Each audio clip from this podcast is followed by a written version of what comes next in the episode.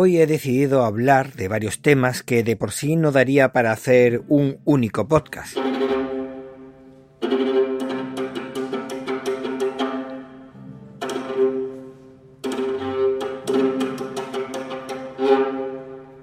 Localización de los podcasts, podcasts personales, muy personales, recomendación de dos podcasts, mi pequeña que fue tocada por una musa o el comportamiento poco cívico que he tenido la oportunidad de ver en personas en estos últimos días y que tenemos que mm, tratar con ellos.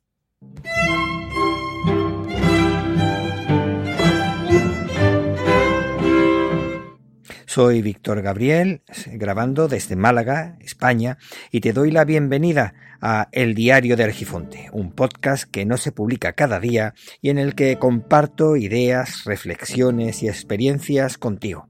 Hoy es lunes 2 de marzo de 2020. Bienvenidas, bienvenidos al Diario de Argifonte.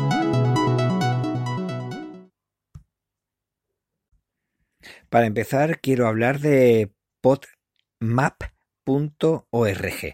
Es una, un sitio web donde puedes localizar tu podcast y de esa forma facilitar a otras personas que estén interesados en ubicar los podcasts en lugares geográficos. Eh, los he agregado, los dos podcasts, el diario de Argifonte y el extra de Argifonte, y de esa forma eh, facilita a aquellas personas que a lo mejor tengan interés en hacer algún evento en algún lugar, pues se van a esa página y buscan todos los podcasts cercanos para ver si ellos estarían interesados en, en apoyarle, en hacer esa, eh, esa Em, esa cosa que, quiera hacer, no sé, esa actividad. Pero no sé si del todo funciona correctamente. Lo he agregado y desde que lo hice no me aparece. Supongo que será una agregación personal. Tú rellenas los datos y quizá en algún momento lo hacen. Lo hice por una recomendación del podcast de la Asociación de Podcast. Y bueno, veremos a ver el resultado que hay después. Por otro lado, eh, quiero hablar de eso, una serie de podcasts que en principio no iba a ser una serie de podcasts, pero es como pasa normalmente, que, eh, conoces esa sensación de iniciar un camino en el que en un principio simplemente es das cuatro pasos y llegas al destino, y sin embargo, una vez que vas andando te va dando cuenta de que quizás el camino es más largo o esa meta a la que has llegado dice igual no es el final o igual podría plantearme que si doy un paso más eh, hay más caminos. Pues eso lo comencé el día 1 de enero del 2020 en el que comencé ese andar. Y resulta que mi intención era simplemente dar una respuesta rápida eh, según mis creencias de del sentido de la vida. Lo comencé en el extra de Argifonte y lo titulé así, eh, El sentido de la vida.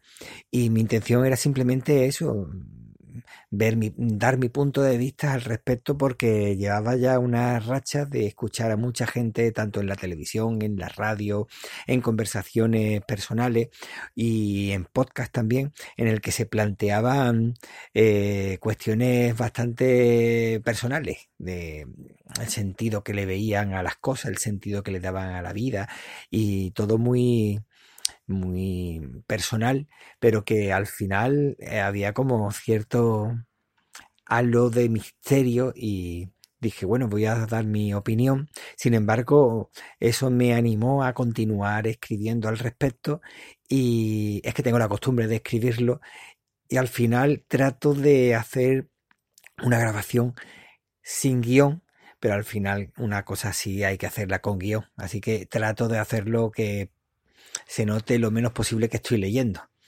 Bueno, no sé cómo lo estoy haciendo. Eh, prácticamente hablo como estoy hablando ahora, pero yo ahora mismo estoy sin guion, simplemente una pequeña anotación de lo que estoy hablando.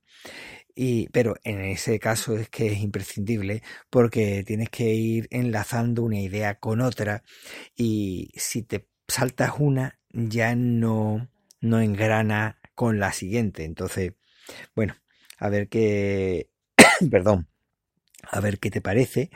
En el extra de Argifonte, el primero se llamó mm, El sentido de la vida y el segundo se llama ¿Qué soy?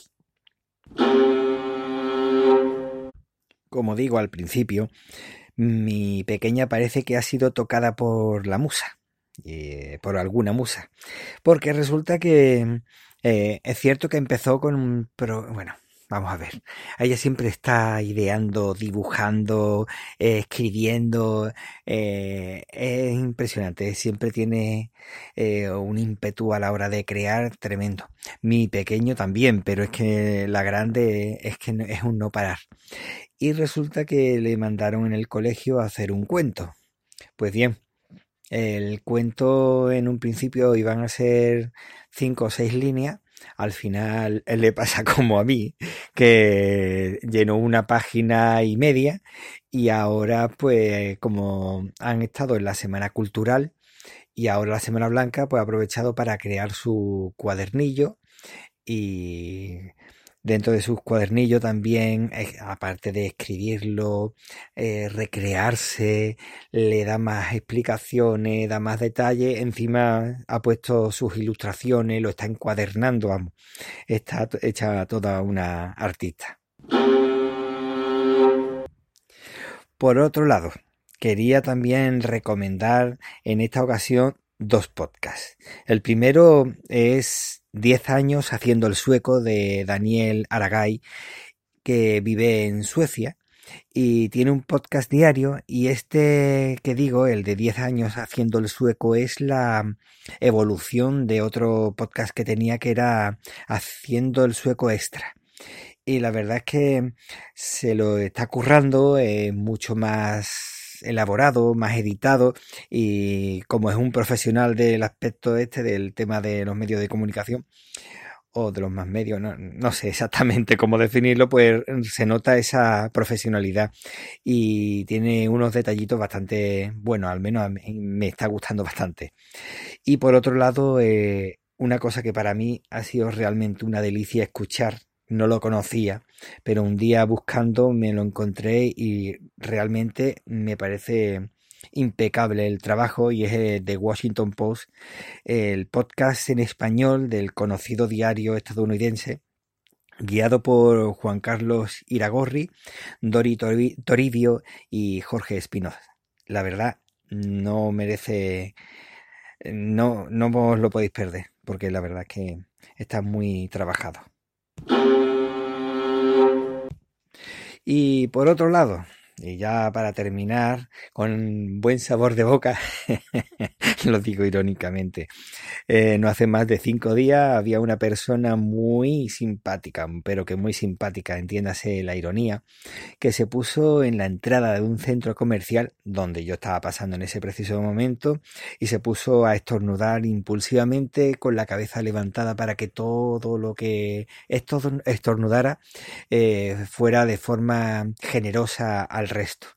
Eh, claro, en un principio decía, bueno, el pobre le ha dado un ataque, pero claro, me quedé esperando a la salida de, de mi mujer y los pequeños y vi que cada vez que salía un grupo de personas el simpático hacía exactamente lo mismo y claro yo no sé si es simplemente un pobre imbécil o pobre diablo o es una mala persona o simplemente que lo estuve buscando pero no lo encontré, no sé si estaba situado en otro punto, es que estaba haciendo los típicos simpáticos estos que como no tienen otra cosa más importante en su vida, pues seguramente tendría alguna cámara con algún teleobjetivo grabando y hacerlo como un vídeo simpático en internet, supongo, aunque la gracia no sé dónde estaría. En fin, en algunos momentos no sabía si eh, hablar con él o llamar a la policía o dejarlo pasar porque si es un pobre diablo, mm, darle más importancia ya le está subiendo el ego. Nada. Eh, con esto se terminó y, y he tenido suerte de no encontrármelo de nuevo. Te agradezco muchísimo el tiempo que has dedicado a escucharme, que la verdad es que para mí es muy importante. Y ya sabes que el tiempo vuela y por lo tanto apresúrate despacio. Y el diario de Argifonte se despide por hoy. Podéis encontrar a Víctor Gabriel en Twitter como Hermes-Gabriel, Telegram, Mastodon o Hapsila. como Hermes Gabriel. Muchas gracias y nos vemos pronto.